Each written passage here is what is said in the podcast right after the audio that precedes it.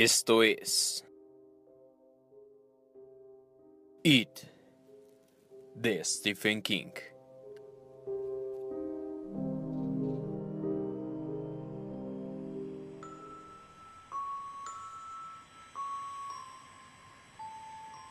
Cinco. Bildenbrough sale pitando. Uno. Bildenbrough piensa. Estoy muy cerca del viaje espacial. Sería lo mismo si estuviera dentro de una bala disparada por una pistola. Esta idea, aunque acertada, no le resulta especialmente consoladora. En realidad, durante la primera hora después del despegue del Concorde, tal vez fuera mejor hablar de disparo. Ha estado lidiando con una leve claustrofobia. El avión es estrecho, de una estrechez perturbadora. Aunque la comida es exquisita, las azafatas que la sirven deben retorcerse, doblarse y agacharse para cumplir con el trabajo. Parecen una trupe de gimnastas. Ese dificultoso servicio priva a Bill de una parte del placer que podría darle la comida. Su compañero de asiento, en cambio, no parece muy molesto. El compañero de asiento representa otra desventaja. Es gordo y no muy pulcro. Aunque sobre la piel luce colonia fina, por debajo de ella, Bill detecta el olor inconfundible del polvo y del sudor. Tampoco es muy detallista con su codo izquierdo, que de vez en cuando golpea a Bill con un sonido suave. Una y otra vez sus ojos van al indicador digital que hay frente a la cabina. Muestra la velocidad de esa bala británica. En ese momento, con el Concorde ya a velocidad de crucero, llega al punto máximo, algo más de dos Mach Bill saca la computadora que le regaló Audra por Navidad. El machiómetro funciona bien. Y Bill no tiene motivos para pensar que no. Están volando a razón de 27 kilómetros por minuto. No está seguro de que le aproveche ese dato. Más allá de la ventanilla, pequeña y gruesa como las cápsulas espaciales Mercurio, se ve un cielo que no es azul sino purpúreo crepuscular, aunque es mediodía. Allí donde se encuentran el mar y el cielo, el horizonte tiene una ligera curva. Aquí estoy, piensa Bill, con un cóctel en la mano y el codo del gordo clavado en mis bíceps, contemplando la curvatura de la tierra. Sonríe un poco, pensando que si un hombre puede soportar algo así, no debería temer a nada. Pero tiene miedo y no solo de volar a 27 kilómetros por minuto. En esa cabina estrecha y frágil, Casi puede sentir que Derry se precipita hacia él, y esa es la expresión correcta exactamente. A pesar de los 27 kilómetros por minuto, la sensación es de estar completamente inmóvil mientras Derry se precipita hacia él, como un gran carnívoro que ha permanecido a la espera por mucho tiempo y acaba de abandonar su escondrijo. Derry, oh Derry. Y si escribimos una oda a Derry, alrededor de sus moliendas y sus ríos, al digno silencio de sus calles arboladas, a la biblioteca, la torre depósito, el parque Basie, la escuela primaria, a los Barrens. Se están encendiendo las luces en su cabeza, grandes luces intermitentes. Es como si hubiera pasado 27 años sentado en un teatro a oscuras, esperando que pasara algo, y ahora ha comenzado por fin. Sin embargo, el escenario revelado, foco tras foco, no es el de una inocua comedia como Arsénico y Encaje Antiguo. En opinión de Bill Denbrook, se parece más a El gabinete del doctor Caligari. Todos esos relatos que escribí, piensa con una diversión estúpida. Todas esas novelas vinieron de Derry. Derry era la fuente. Vinieron de lo que ocurrió aquel verano y de lo que ocurrió a George el otoño anterior. Tantos periodistas me hicieron esa pregunta. Siempre les di una respuesta equivocada. El codo del gordo vuelve a clavarse en él. El hombre derrama parte de su bebida. Bill está a punto de decirle algo, pero se arrepiente. Esa pregunta, por supuesto, era ¿de dónde saca sus ideas? Probablemente todos los escritores de ficción tenían que responder a ella, o al menos fingir que respondían. Dos veces por semana, pero un tipo como él, que se ganaba la vida escribiendo sobre cosas que nunca existieron y jamás existirían, debería responder o fingir que respondía con mayor frecuencia. Todos los escritores tienen un pasadizo que baja al subconsciente. Decía sin mencionar que a cada año incluso la existencia de ese subconsciente le parecía dudosa. Pero el que escribe relatos de terror tiene un pasadizo que aún baja más, tal vez, tal vez hasta el subconsciente, por decirlo así. Respuesta elegante, pero que nunca lo había convencido. Subconsciente. Bueno, allá abajo había algo así, pero en su opinión, la gente daba demasiada importancia a una función que probablemente era el equivalente mental del lagrimeo cuando entraba polvo a los ojos, o de los flatos una hora después de una comida abundante. La segunda comparación era quizá la mejor, pero no era fácil decir a los periodistas que para uno cosas como los sueños, las ansias vagas y las sensaciones de algo ya visto se reducían a un montón de pedos mentales. Ellos parecían necesitar algo, todos los periodistas con sus libretas y sus cassettes japoneses, y Bill quería ayudarlos en lo posible. Sabía que escribir era trabajo duro, endemoniadamente duro.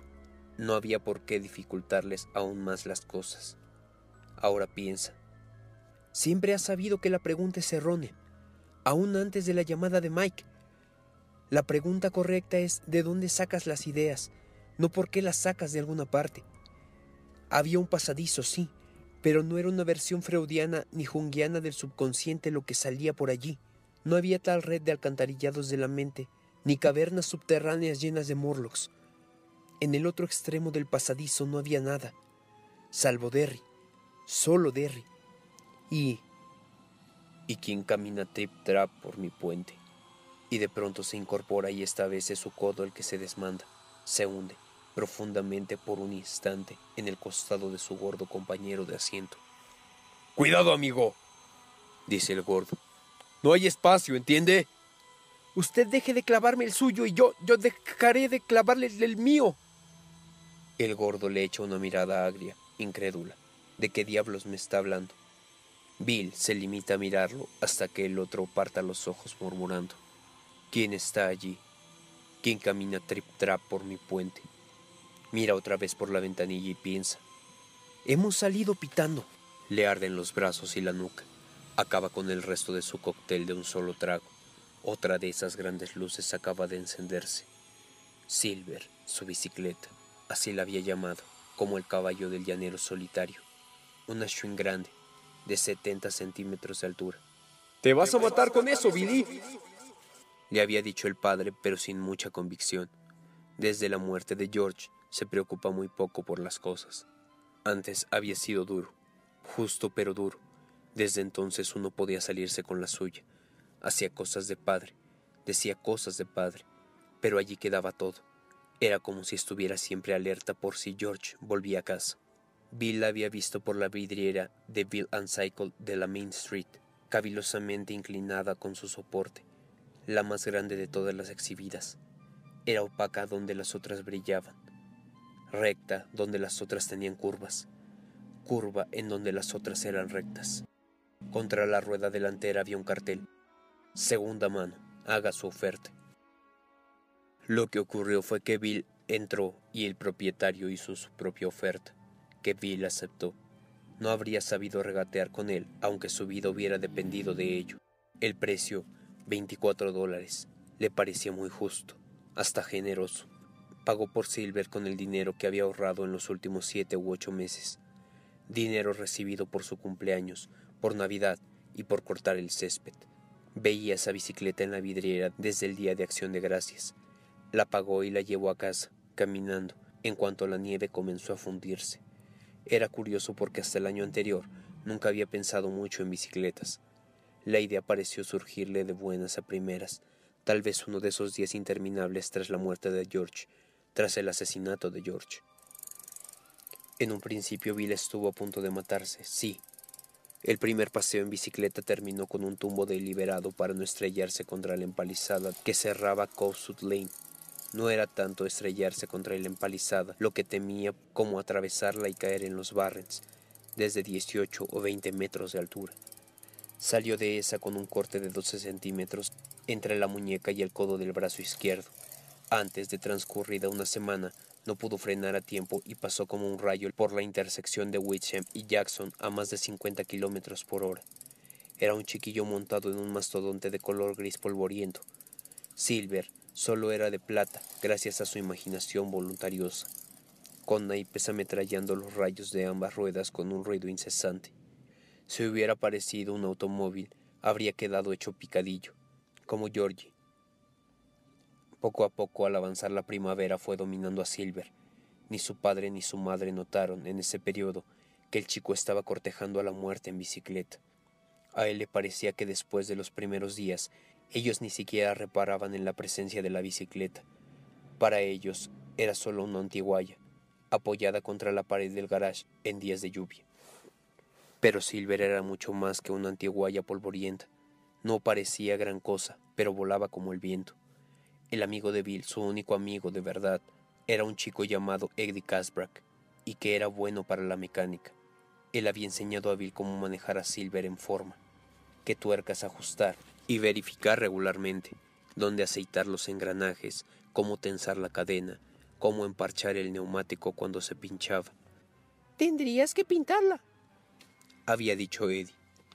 Pero Bill no quería pintar a Silver, por motivos que ni siquiera podía explicarse a sí mismo. Quería a la Schwinn tal como era. Parecía un trasto de esos que los chicos descuidados dejan siempre en el jardín, bajo la lluvia. Una de esas bicicletas que son puro chirrido, sacudidas y lenta fricción. Parecía un trasto, pero volaba como el viento. Era capaz de... capaz de salir pitando, dice en voz alta y ríe. Como si la llevara el diablo. Su gordo compañero de asiento le echa una mirada áspera. Su risa tiene esa cualidad hueca, aullante, que había asustado a Odra poco antes. Sí, parecía una ruina con su pintura vieja y aquel castillo anticuado, montado sobre la rueda trasera, con la antigua bocina de bulbo negro.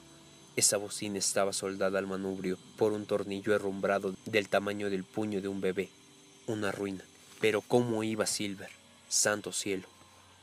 Y era una suerte que fuera así, porque Silver salvó la vida a Bill Denbrook en la última semana de junio de 1958, una semana después de que conocieran a Ben Hanscom, una semana después de que él, Ben y Eddie construyeran el dique, la misma semana en que Ben, Richie Bocasas Tossier y Beverly Marsh aparecieron en los Barrens, después de la sesión de cine del sábado.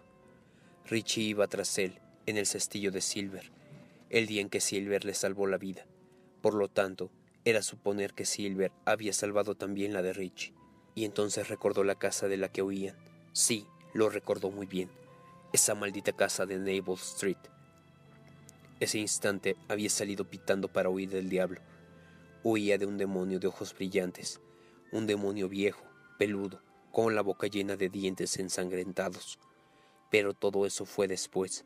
Si Silver había salvado la vida de Richie y la suya, ese día quizá habían salvado también la de Eddie Casbrack, el día en que Bill y Eddie conocieron a Ben, junto a los restos de su dique, en los Barrens.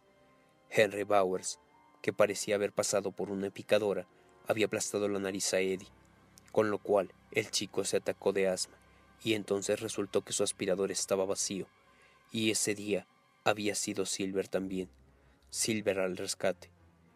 Bill que no tenía bicicleta desde casi 17 años, mira por la ventanilla de un avión que en 1958 solo habría imaginado en las revistas de ciencia ficción. ¡Hayo Silver! ¡Harry! Piensa, y tiene que cerrar los ojos para contener las lágrimas. ¿Qué fue de Silver? No logra recordarlo. Esa parte de la escena todavía está a oscuras. Ese foco aún no se ha encendido. Tal vez sea mejor así. Tal vez sea más misericordioso. ¡Hayo Silver! Esto fue It de Stephen King. No olvides seguirnos en nuestras redes sociales. Las encontrarás en la parte de la descripción. Recuerda regalarnos un like, suscribirte, compartirlo con tus amigos y darle clic en la campanita de acá arriba para que te lleguen las notificaciones de cuando subimos un video.